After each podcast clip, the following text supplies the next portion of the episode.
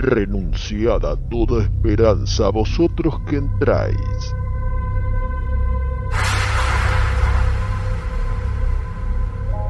Estáis por cruzar el estigia que separa la realidad de Cineficción Radio.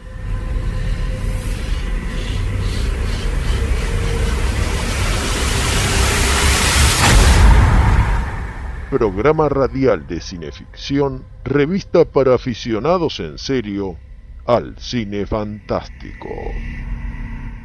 Cineficción Radio, conducción y textos Darío Labia. Invitado especial Chucho Fernández. Manager de producción Juan Carlos Moyano. Colaboradores Mariana Zurra y Carlos Abdala. Corresponsal en España, José Paparelli.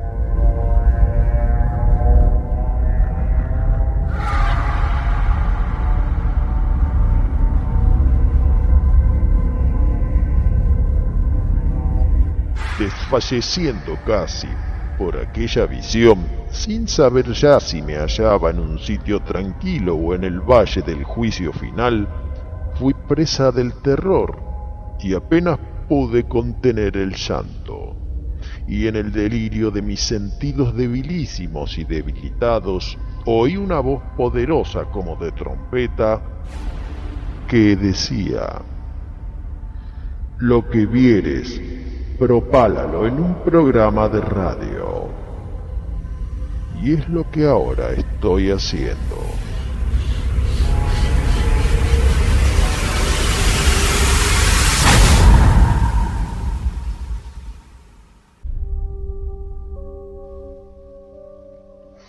Leemos Incrédulité en mécréant du sortilège pleinement convaincu es decir, incredulidad de la brujería plenamente confirmada. Tratado de Pierre de Lancre, publicado en 1622. Los médicos, los filósofos, los teólogos y los jurisconsultos buscan razones y causas naturales en virtud de las cuales los hombres caen víctimas del maleficio y pueden verse incapaces de hacer algo bueno.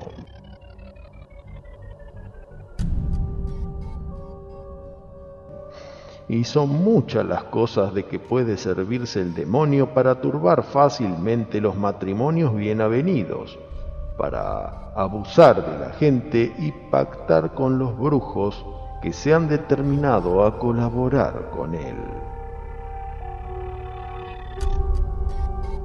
Es curioso que la brujería comenzara a desarrollarse en Navarra a principios del siglo XVI, al mismo tiempo que el protestantismo cobrara auge.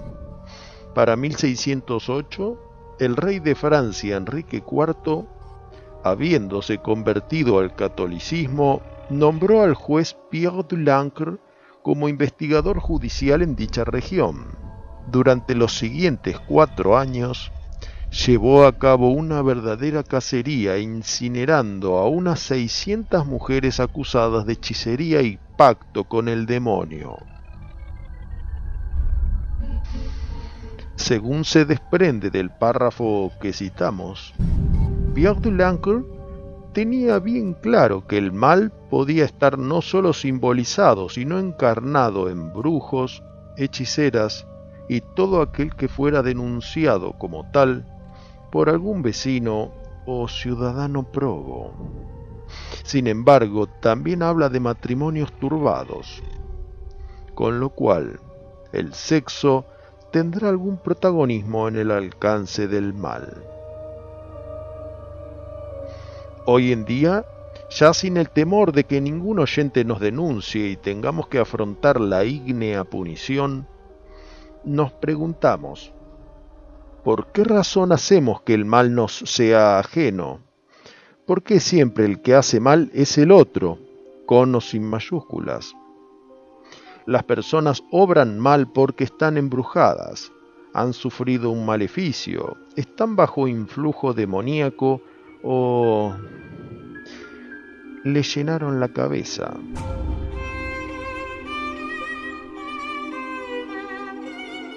¿Qué problema hay con asumir que hacemos daño por causas que encontramos justificadas o bien por el mero placer de hacerlo, sin influencias externas en su proceso decisorio?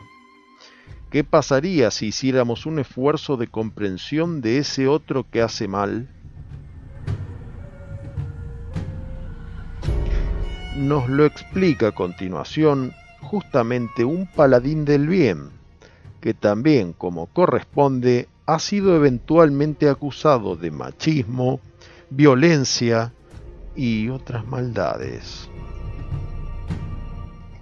El señor James Bond en un pasaje traducido por Jesús Palacios del capítulo vigésimo de Casino Royale, novela de Jan Fleming, que de inmediato conoceremos en la voz de Chucho Fernández.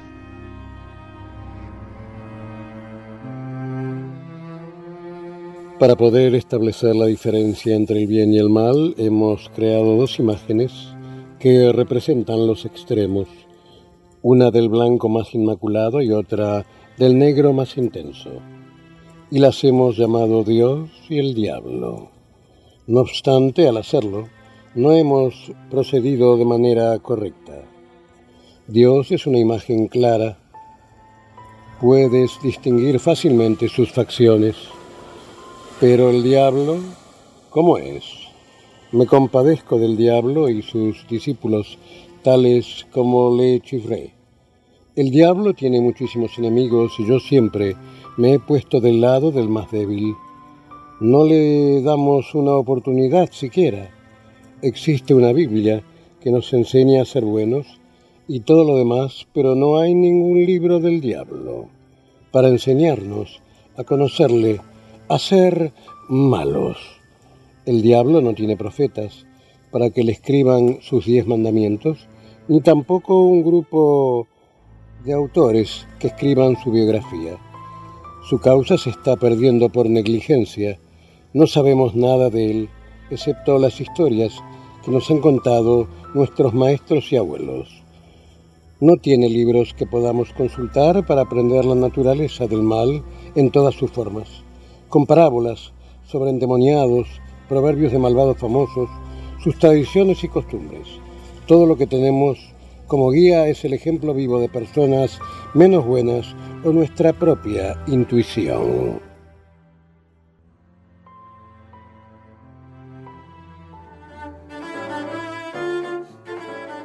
Bueno, a partir de este momento, además de la intuición, ampliaremos esa bibliografía con una nueva emisión de esta diabólica letanía que hemos llamado Cineficción Radio.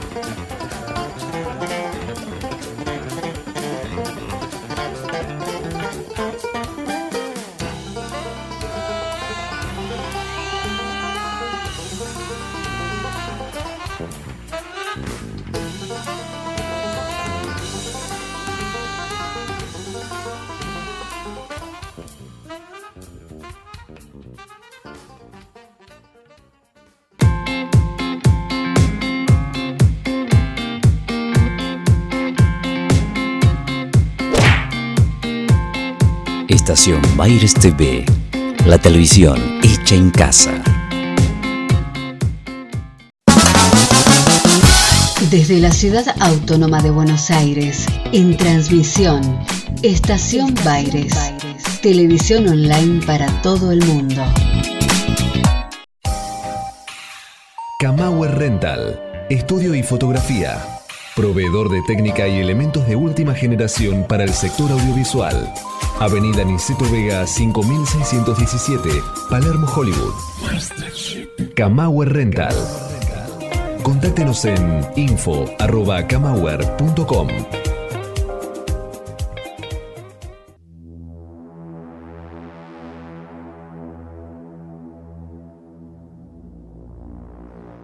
Estás escuchando Cineficción Radio. Acto segundo por Estación Baires y el Cinefanía YouTube Channel para sus 2160 suscriptores a lo largo y a lo ancho del planeta. Hoy el tema es el mal, pero para no empezar mal, pues de bien nacidos es ser agradecidos, me permito agradecer a los amigos que saludaron este fin de semana y a los propaladores de la palabra. Seba de Caro, Fede Bimeyer, Alexis Puig, Sebastián Tabani y Hernán Moyano, con quien este martes tenemos una cita en el Pacto Copérnico para hablar de las revistas Famous Monsters y sus dos retoños en idioma español. En las próximas horas estará llegando un embarque de revistas cineficción a Madrid, donde las espera con ansias nuestro querido corresponsal, José Paparelli, y también Oscar Arias, de la Mansión del Terror, nuestro punto de venta fundamental en la capital española desde hace lustros. Recuerden, la Mansión del Terror en calle Alondra 44, local 4. Y con los números 11 y 12 de Cineficción también va una remesa de libros de oro de monstruos y Weird Western, ambos en sus terceras ediciones, depuradas y ampliadas. Y como si esto fuera poco, también una pequeña remesa de ejemplares de El Árbol Sangriento, la antología fantástica de Darío Labia, con prólogo de Enrique Medina, que según el lector Mariano Buscaglia, transmite alegría. Revistas, libros y antología marchan camino al viejo mundo, gracias a nuestro querido amigo José Iacona. Aprovecho para recomendarles, si usted tiene una idea, mejor registrarla y para ello hacerlo con los mejores. es decir, Estudio y Acona. Es hora de relajarnos un poco con el interludio musical, pero no sin antes avisarles que esta noche Carlos Abdala avisora el mal en el cine de Michael Haneke y nos lo cuenta a través del dulce timbre de Mariana Zurra. Ahora sí, nos desenchufamos un poco con la música de Bella Fleck y los Flectons.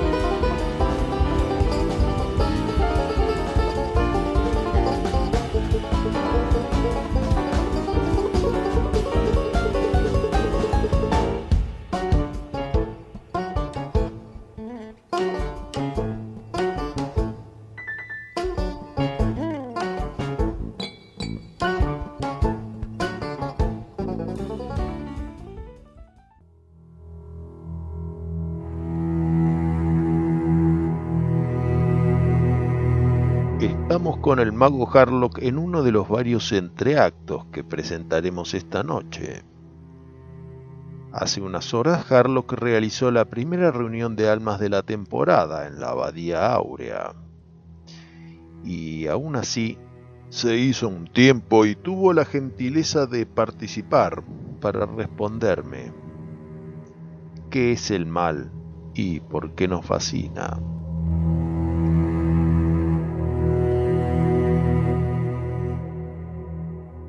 Mi estimado, yo te diría que hay varias definiciones del mal.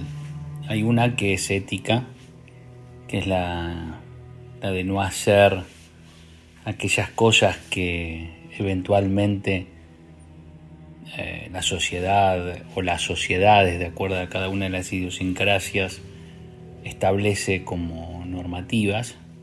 Pero hay un mal que es un poco más profundo, que es ese mal que tiene que ver con la cuestión espiritual, con la de vincularnos negativamente con algunas eh, entelequias o con algunas eh, energías que son a veces incomprensibles para el hombre, ¿no?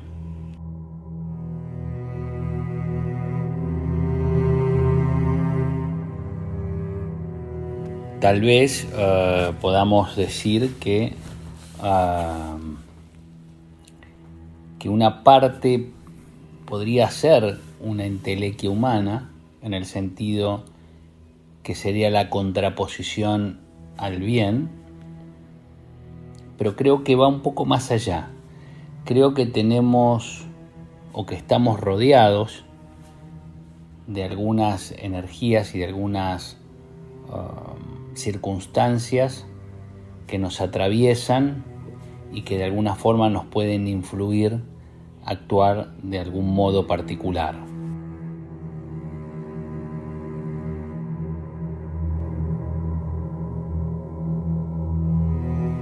Creo que nos fascina tanto el mal porque en definitiva es esa faceta oscura que todas las personas tienen y que muchas veces temen mostrar, ¿no?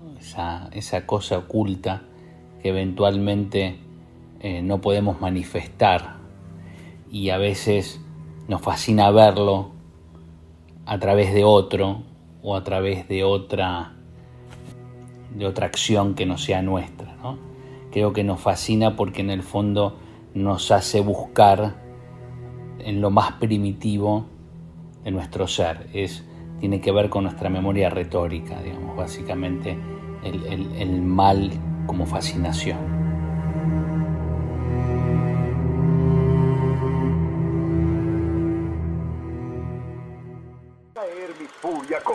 Gran venganza y terrible ira Cineficción. los que intenten envenenar y destruir a mis hermanos. Domingos, entre las 20 y las 22. Soy el Señor cuando deje caer mi venganza sobre vosotros.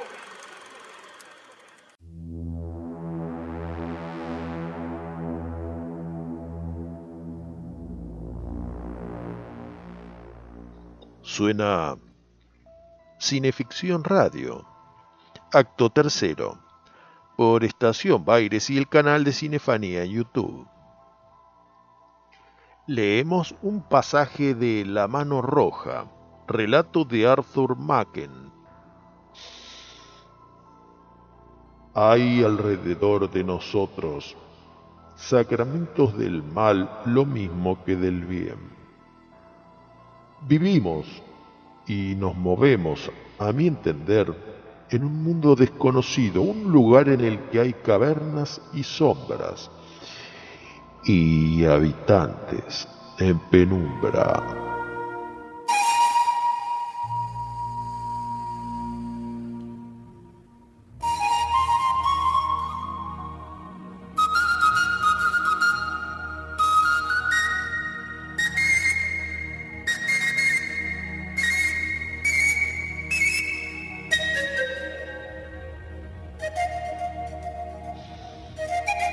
Nuestros programas dedicados al folk horror y al horror cósmico, hemos mencionado a Arthur Macken, autor galés elogiado por Lovecraft y Stephen King, que bien merecería dedicarle un programa por entero.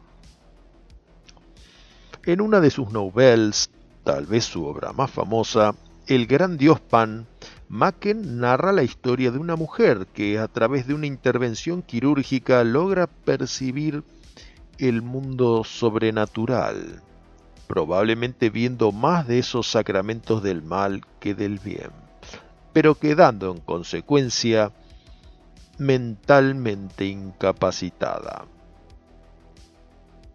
A lo largo de la trama, plagada de misteriosas muertes, va perfilándose la idea de que el gran dios Pan, esa entidad mitológica que se convirtió en el diablo del cristianismo, no era tan mítica después de todo. Pero esta noche nos interesa no tanto el diablo, sino aquello que representa y simboliza, es decir, el mal. Por eso tomaremos algunos párrafos de otro relato de Arthur Macken en el que virtió sus ideas y tesis sobre el tema. Nos referimos a El pueblo blanco, publicado por primera vez en español allá en 1963 en el volumen curado por Rafael Liopis, Cuentos de Terror de Editorial Taurus.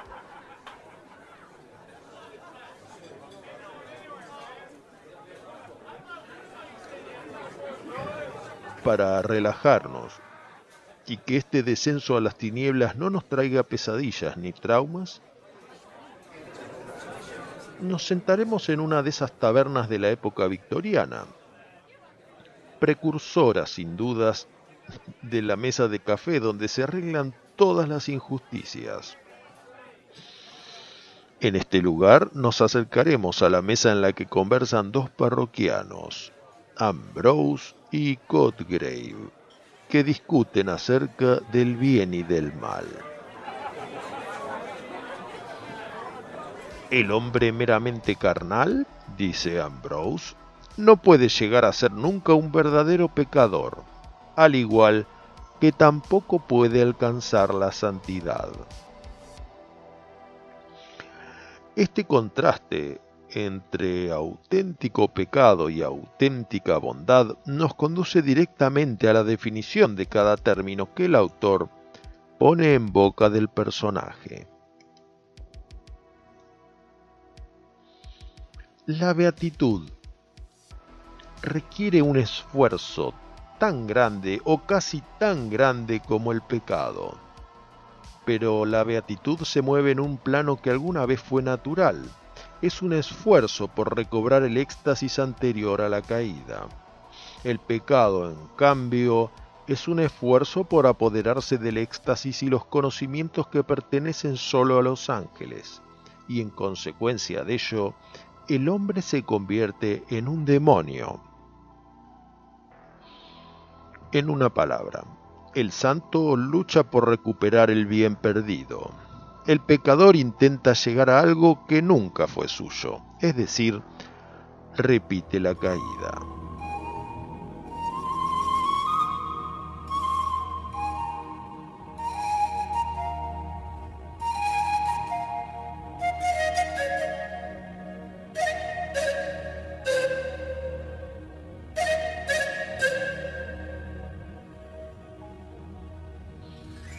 Esta charla nos anima a tratar de comprender la noción de que el mal no es meramente contravenir esas normas que nos permiten o nos relegan a vivir en sociedad. Muchos filósofos, sociólogos, teólogos y hasta psicoanalistas han definido con mayor o menor ingenio la diferencia entre el bien y el mal. Pero esta noche nos parece justo y prudente que la definición nos la dé este señor Ambrose, que también habla, alimentada su verba por la pluma de Arthur Macken.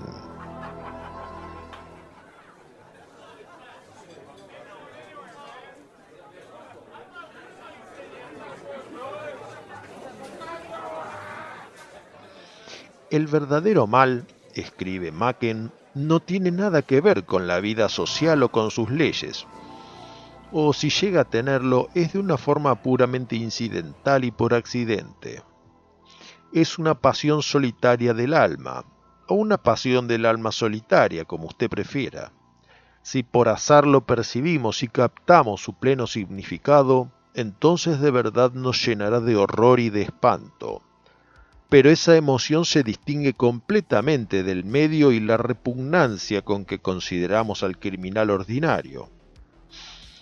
Odiamos al asesino porque odiaríamos ser asesinados o que asesinen a un ser querido. Sin embargo, el mal es algo muy raro.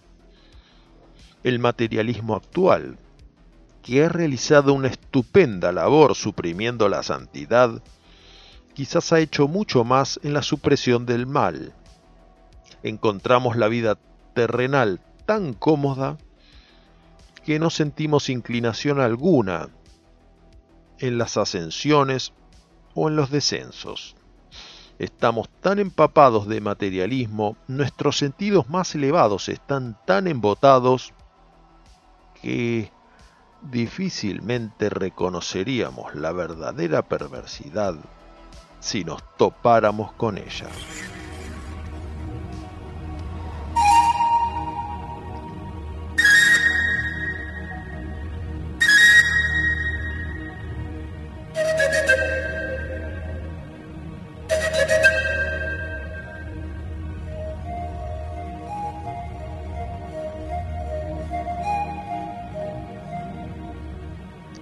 Algunas veces reconocemos la presencia del mal por su odio del bien.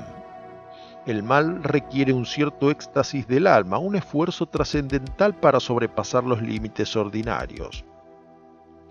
De manera tal que sobrepasando esos límites, sobrepasa también el entendimiento.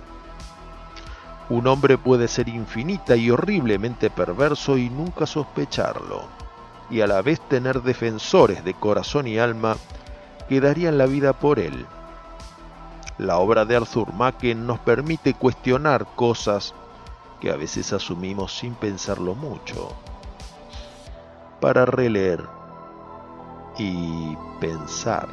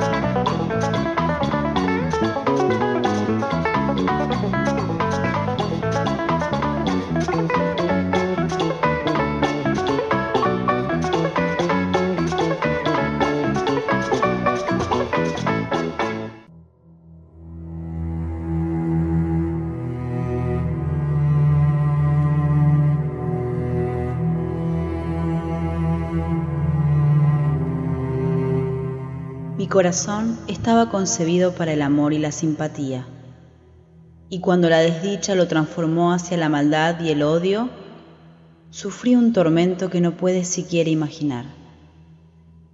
El mal se convirtió desde entonces en el bien para mí.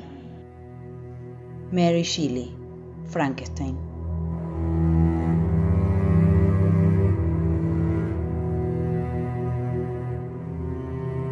Cuando hablamos del mal y buscamos un cine que lo represente, encontramos algunos directores que han sabido mostrarlo de manera muy personal.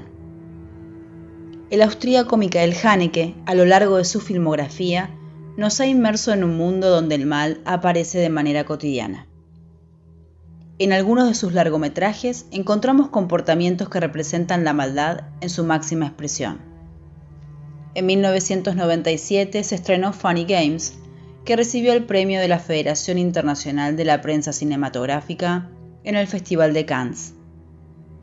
Lo curioso es que durante la película, en dicho festival, muchos espectadores se retiraron en medio de la proyección, incluyendo varios críticos por no soportar el grado de violencia que veían. El argumento nos muestra que unos jóvenes se dedican a torturar a familias en un country, solo por el placer de hacerlo. Estos individuos, torturadores y asesinos, provienen de la alta burguesía, y es esa misma condición socioeconómica la que pareciera ponerlos más allá del bien y del mal. Es precisamente mediante la irónica interpelación al espectador que Funny Games deja de ser una película violenta y deviene una película que pone al mal como eje sin motivo para llevarlo a cabo. Haneke nos dice, el cine es complejo. Me interesa como cauce de análisis en un mundo tantas veces perturbador. Yo no hago películas para que el espectador sufra. Si al verla sufre, es porque esa persona tiene sus razones para sufrir, ya sea porque se siente identificado con lo que ve o por otras razones.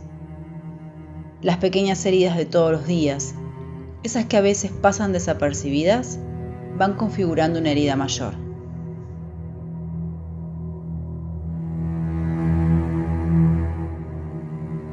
El director vuelve en otros films a tratar el tema.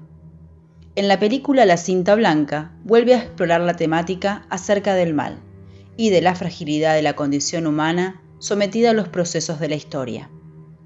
Cuando se le pregunta sobre el mal, responde, El mundo es capaz de todo, de toda clase de maldades y de sus contrarios. Como dijo Goethe, nunca he oído de un crimen que no pudiera haber cometido. La balanza del bien y del mal siempre está ahí. La cuestión es cómo las circunstancias y las elecciones individuales la inclinan hacia uno u otro lado.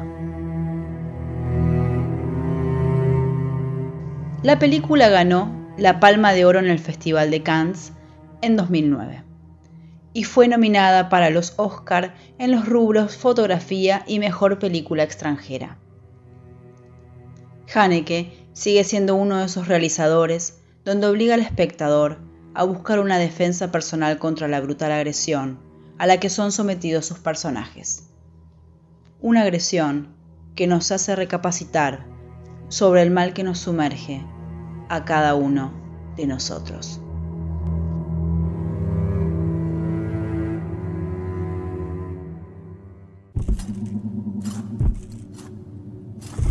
Domingos, 20 horas. Cineficción Radio. Sorprendentes historias de terror. De la mano de Darío Labia y Chucho Fernández. En vivo.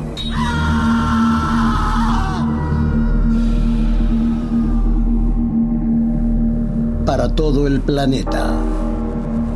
Buenos Aires. Argentina.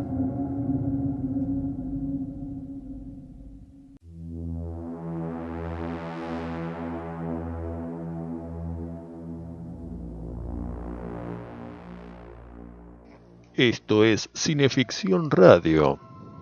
Acto cuarto por Estación Baires y Cinefanía YouTube Channel. Es el bloque de la entrevista. Y hoy tenemos a un pope de la contracultura, el señor Marcelo Pocavida, factotum del fanzine y del programa de radio Body Bag pero también poseedor de una trayectoria señera en el punk vernáculo, heredero de los padres fundadores Sex Pistols, a la vez que pionero y difusor del rock en nuestras latitudes. Marcelo se ha dedicado estos últimos años a recorrer las casas de asesinos en serie bonaerenses para confeccionar la Guía del Mal de Buenos Aires, cuyo inminente lanzamiento de la mano de Vice Records Ediciones, Chico Bomba Radio y claro está Body Bag, es esperado por propios y ajenos, interesados por igual en este turbio pero insoslayable universo. Y hoy lo tenemos para opinar como figura de autoridad sobre el tema de la noche. Vaya tema para el que me han convocado opinar.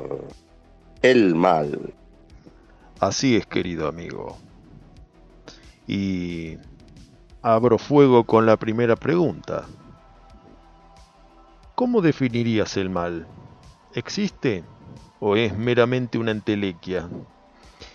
¿Quién lo hace? ¿Se ve a sí mismo como portador del mal o por el contrario siente que está haciendo justicia, ajustando cuentas con la vida, con la sociedad o vaya a saber qué, para verse a sí mismo de un montón de maneras, pero no como ejecutante del mal? Bien, vayamos por la primera pregunta, que tiene enquistadas varias, y Nada mejor para responder en parte a esta pregunta que leerles un extracto de Anatomía de la Destructividad Humana de Eric Fromm, que también este es parte de la editorial del último número de Body Bag, de Carnaval de Excesos, fanzine en el cual estoy involucrado. Dice así, por una parte el hombre es semejante a muchas especies de animales que pelea con otra especie, pero por otra parte entre los millares de especies que pelean, es la única en que la lucha es destructora. El hombre es la única especie que asesina en masa, el único que no se adapta a su propia sociedad. El hombre es el único animal que no se siente en la naturaleza como en su casa, el único animal para el cual su existencia es un problema que tiene que resolver y no puede soslayar.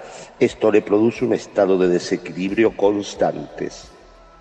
Las verdaderas y principales motivaciones pasionales son las que los mueven y excitan. Su ansia de amor, comprensión y respeto, así como el impulso de someter, aniquilar, aborrecer, envidiar y hasta matar. Son la materia de la cual están hechas sus fantasías, sueños y pesadillas. ¿Mm? Y bueno, estoy totalmente de acuerdo con lo que expone aquí Eric Fromm. Eh, para mí el mal es una pulsión propia de la naturaleza humana. Eh, los animales este, carecen de ella. Opino que la antesala del mal es el odio.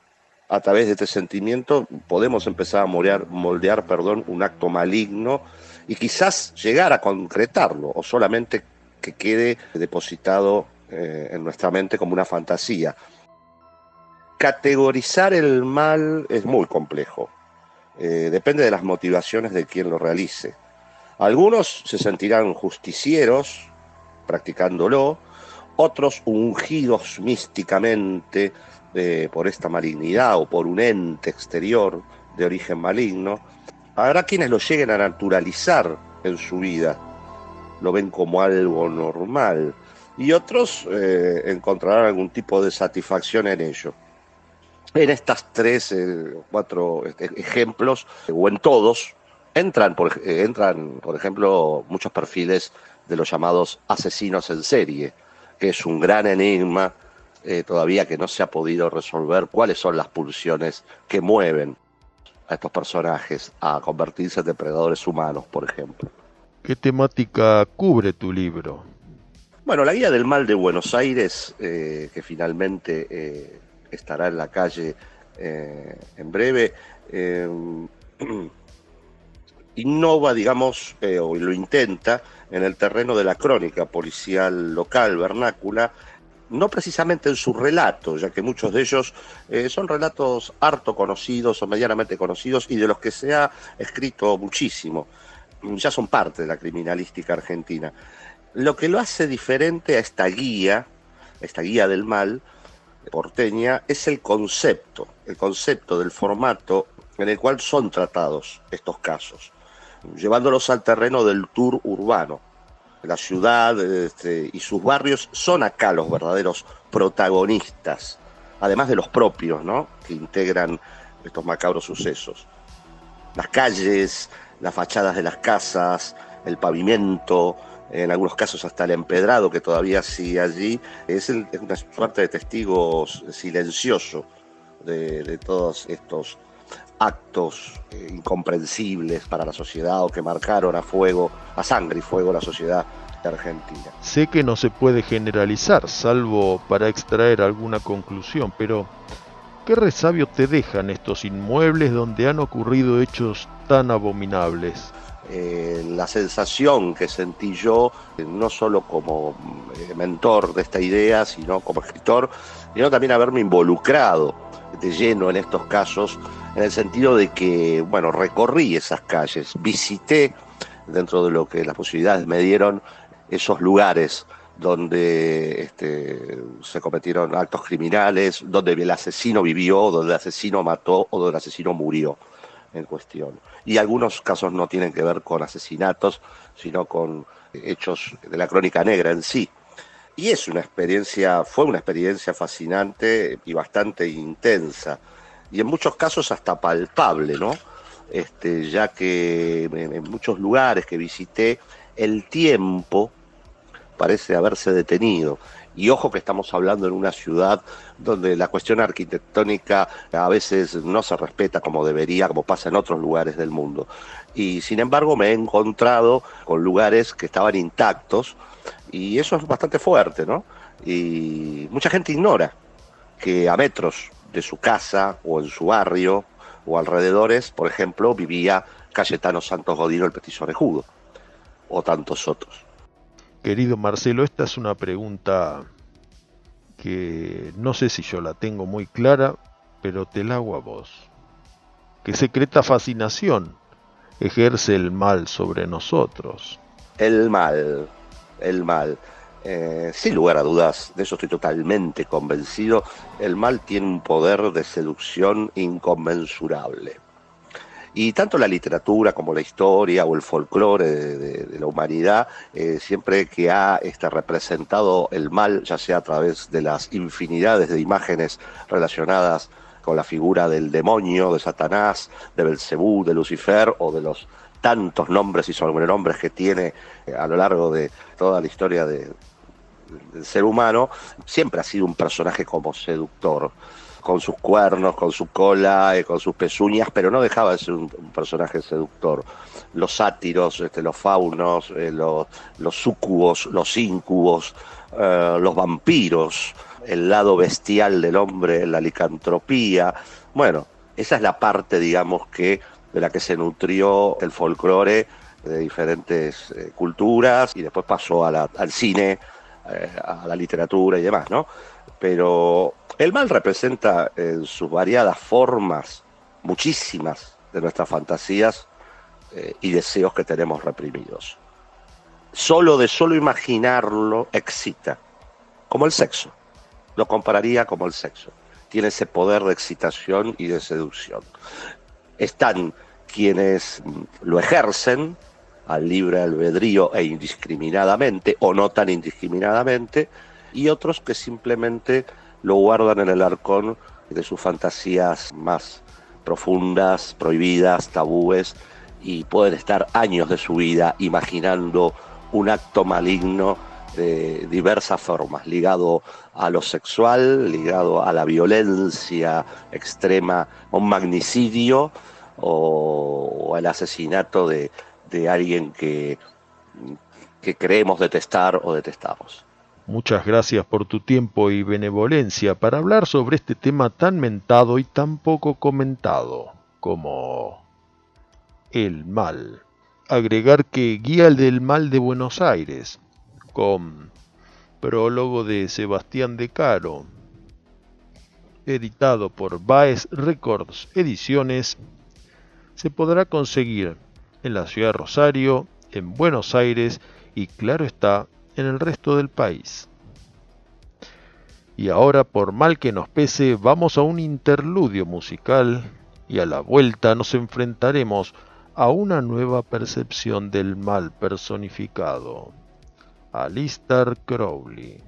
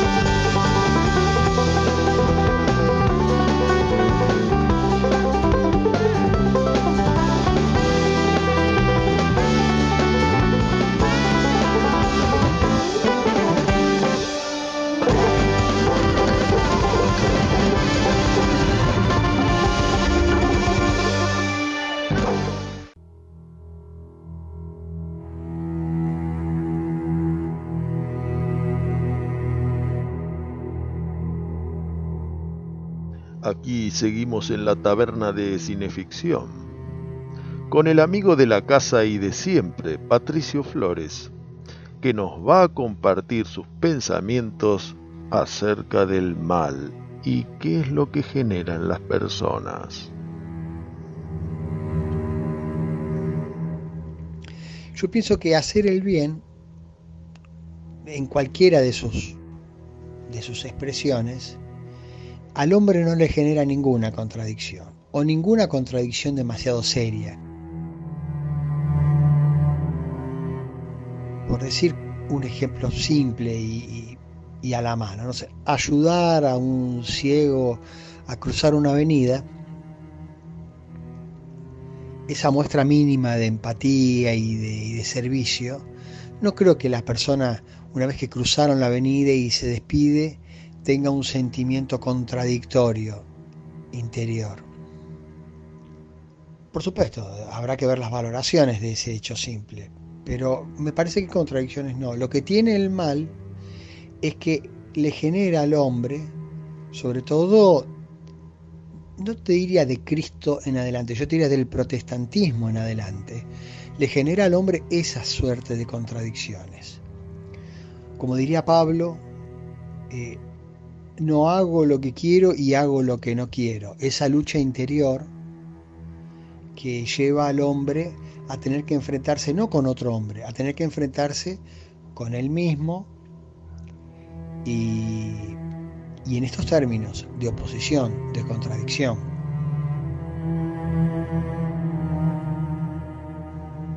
Entonces, esto es donde las explicaciones no alcanzan ¿Cómo es posible que no hagas lo que querés hacer y que hagas lo que no querés hacer? Y no una vez, sino toda tu vida. Es lo que lleva a involucrar puntualmente al diablo, porque en definitiva el diablo no es el responsable de las atrocidades del hombre, sino sería el causante, el autor de estas contradicciones, que pueden ser cosas graves, pero también pueden no ser tan graves pueden ser pensamientos impuros, o pueden ser el mero colarse en un tren, o el no pagar una cuenta, eh, o el eh, aprovecharse de un error ajeno para obtener algún tipo de beneficio. No sé, tampoco los males tienen que ser todos trágicos, pero el hombre en principio entra en esa suerte de contradicciones. Eh,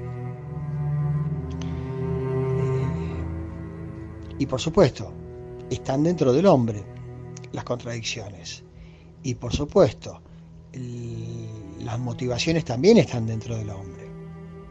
O sea, aún asumiendo que exista un diablo, no veo cómo ese diablo puede forzar a nadie a hacer lo que no quiere.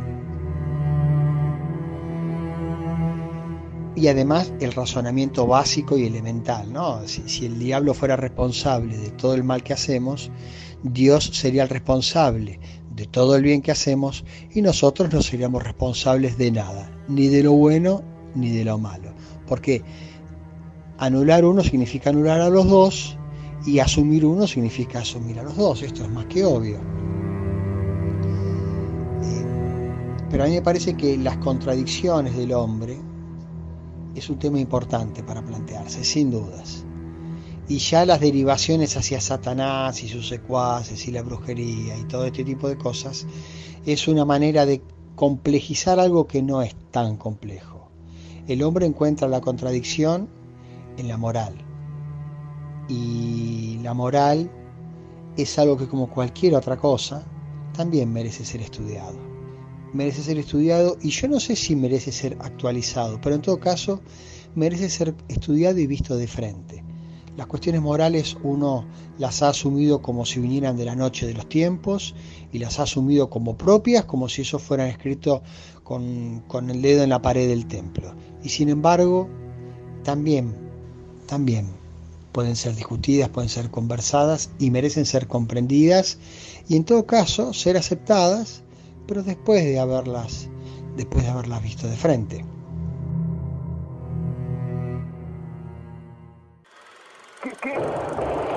No se deje intimidar por el cine y los matones de Marcelius Wallace. Cineficción, para estar bien informado y esquivar todas las balas. Para adquirir cineficción, consulte en cinefanía.com.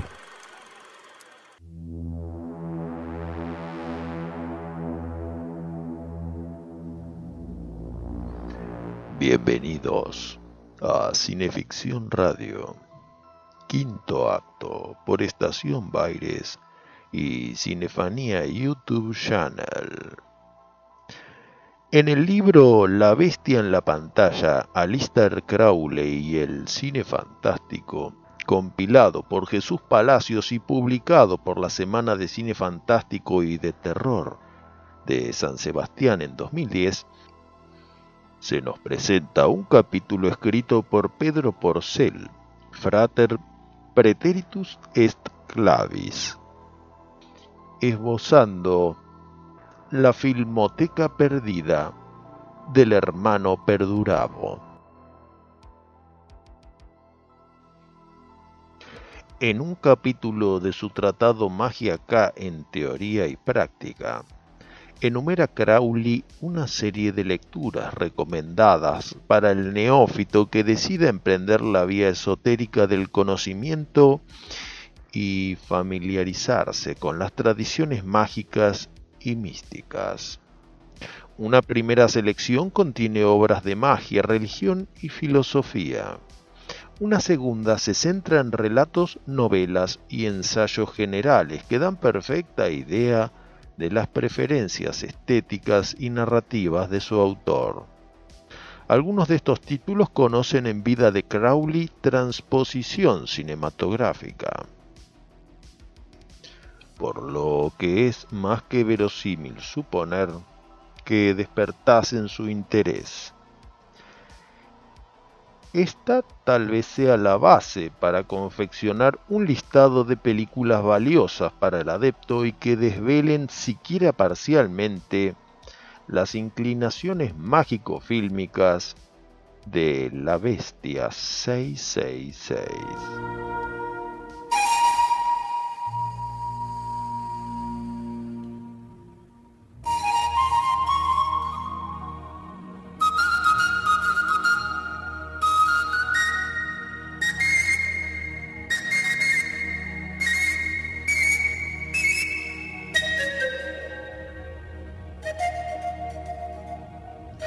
Tal vez por el interés de Crowley hacia la figura del dios Pan, tenemos que citar primeramente El Fauno, film de y con Febo Mari, realizado en 1917, que supone la asunción del sexo en completa libertad con la imagen del dios de caprinas pezuñas, que, como corresponde, será eliminado por el fusil de un cazador que simboliza el aparato moral cristiano represor.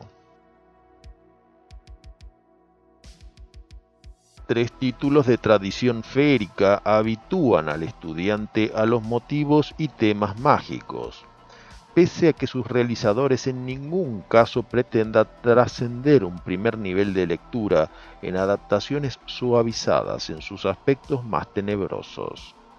Nos referimos a Cenicienta de 1914 con Mary Pickford, Blancanieves de 1916 y La Bella Durmiente de Paul Lenny de 1917.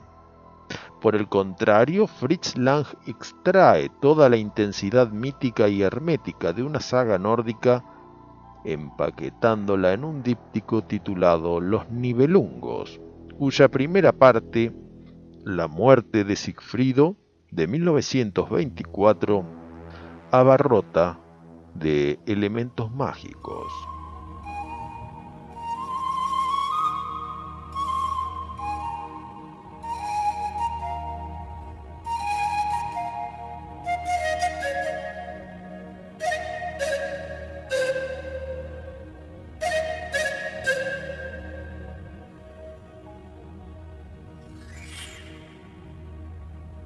El ciclo expresionista alemán también va de cajón, arrancando por Genuina de 1920, Sombras de Arthur Robinson, El estudiante de Praga, sus dos versiones, la de 1913 con Paul Vigenat y la de 1926 con Conrad Veidt, la obligatoria Nosferatu el vampiro de 1922, la Mandrágora, con Wigner, también responsable de El Golem, de 1920, uno de los pocos films que muestra en pantalla la tradición cabalística.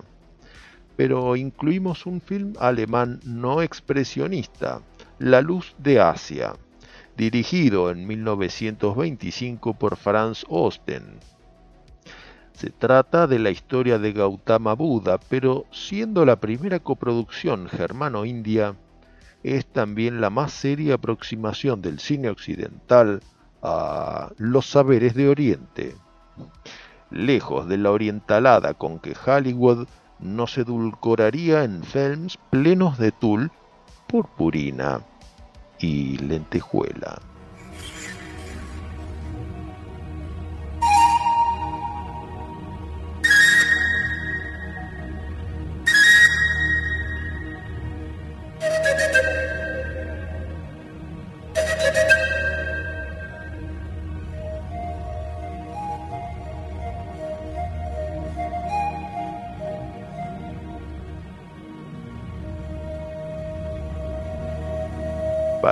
Concluyendo es preciso citar La brujería a través de los siglos, del danés Benjamin Christensen, que expone una especie de historia natural de las brujas que en la Europa medieval eran quemadas por las mismas razones que en la época contemporánea son atendidas por psicoanalistas y médicos de la mente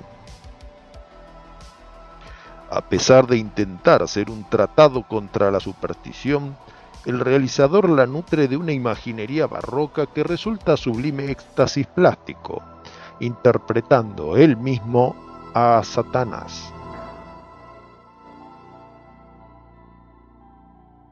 Concluimos con unas palabras del frater Preteritus. No reside la fuente del verdadero mal en el ángel caído, sino en la implacable represión que el Dios crucificado ejerce sobre sus propios fieles.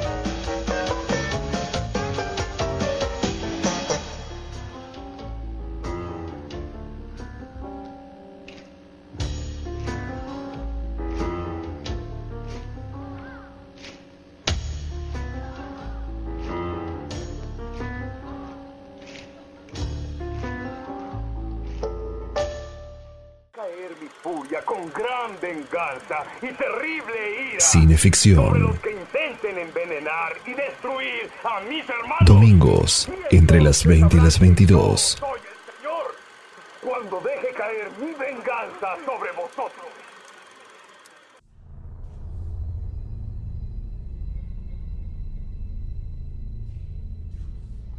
En el éter, Cineficción Radio, último acto, por Estación Baires y Cinefanía YouTube Channel. Allá en el año 2007 de nuestra era cristiana, la editorial Valdemar y el Festival de Sitges editaron el precioso volumen El demonio en el cine, máscara y espectáculo coordinado por Antonio José Navarro. En el primer capítulo titulado El Diablo, el Señor de las Mil Máscaras, nos dice su autor, Frank G. Rubio.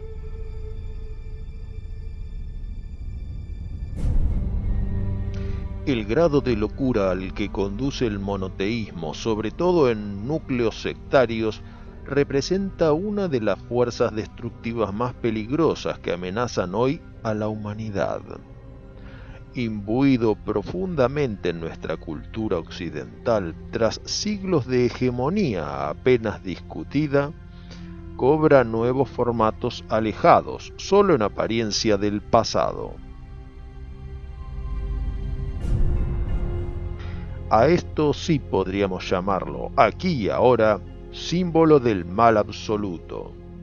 El precio de apartarse de la naturaleza y la propia libertad y espontaneidad es caer en estos cenagales de locura gregaria, vividos como realidades privilegiadas, religiosas e ideológicas por numerosos seres humanos.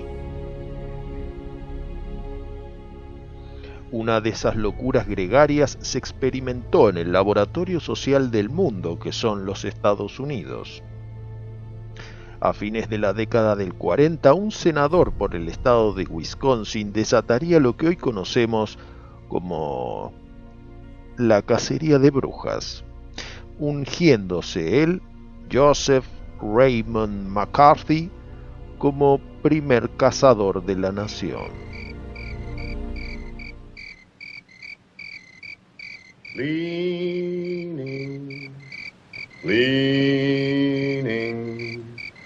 safe and secure from all alarms, leaning, leaning,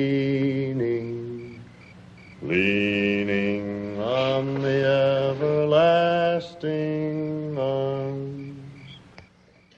En 1955 Charles Lawton se lanzó como realizador cinematográfico con La Noche del Cazador, adaptación de la novela de Davis Groove acerca de un predicador psicópata que mata a viudas y persigue a los niños para apoderarse de un dinero robado. Encarnando al predicador tenemos a Robert Mitchum en estado de gracia.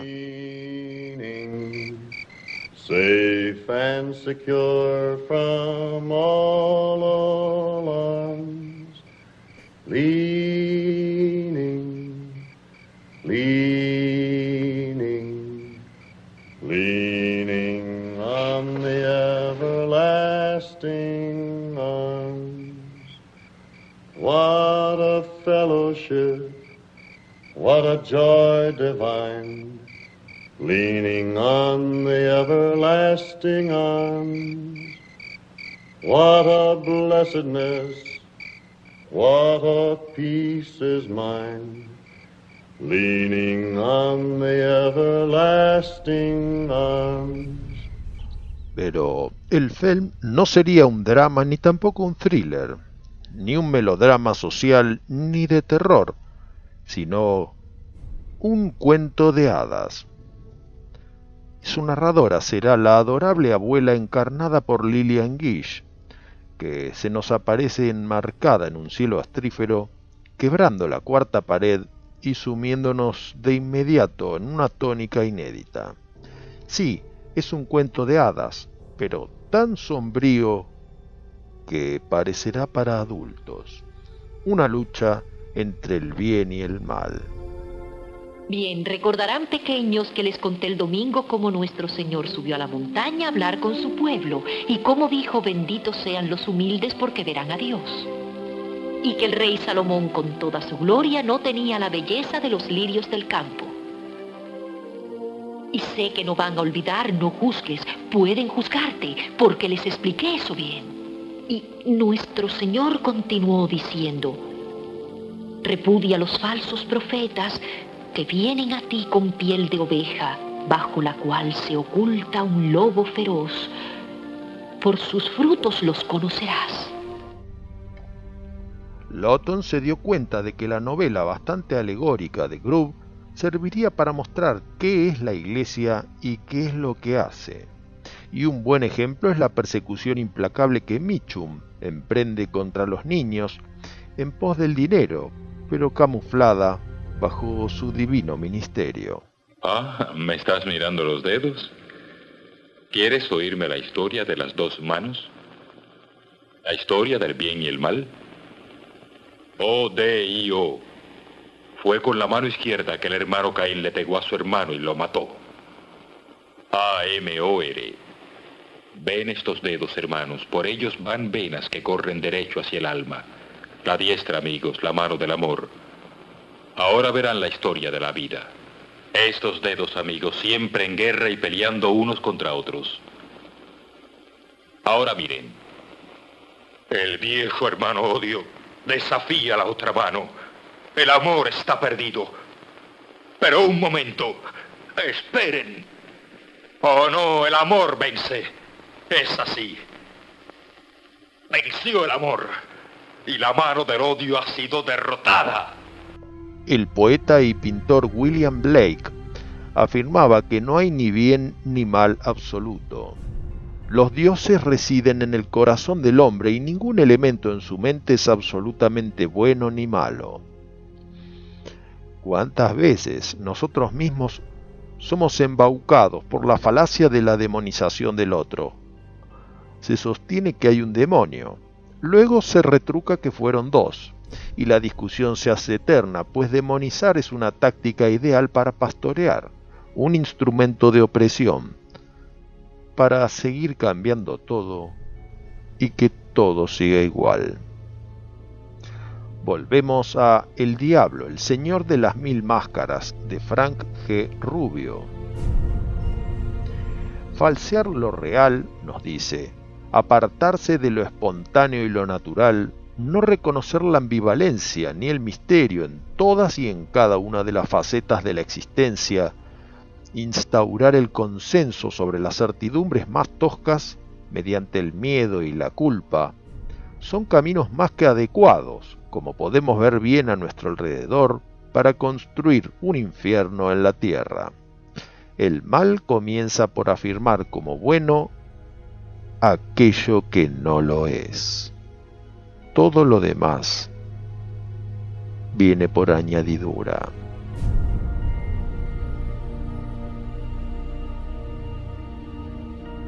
Que cada uno aplique lo visto y oído según la propia convicción y que así se nos vaya otro programa de cineficción.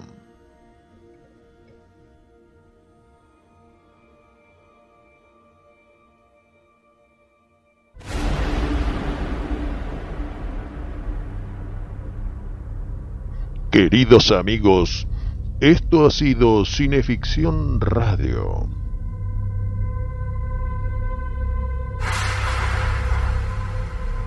Conducción y textos, Darío Labia.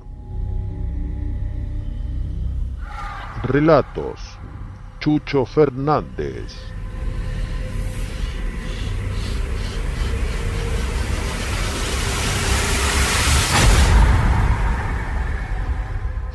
Manager de producción, Juan Carlos Moyano.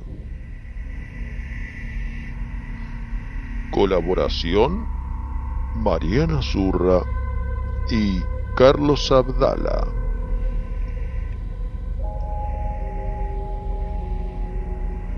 corresponsal en España, José Paparelli.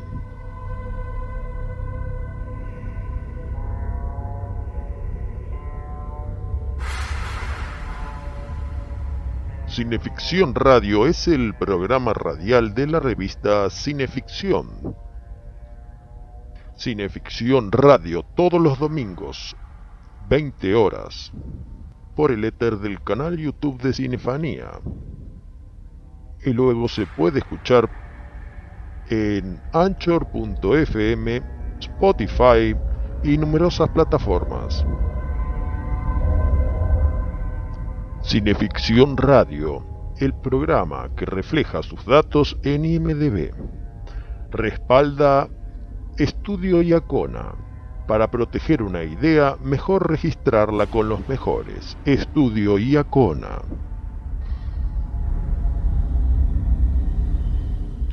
Será hasta el próximo domingo a las 20 horas. Buenas noches y buena suerte.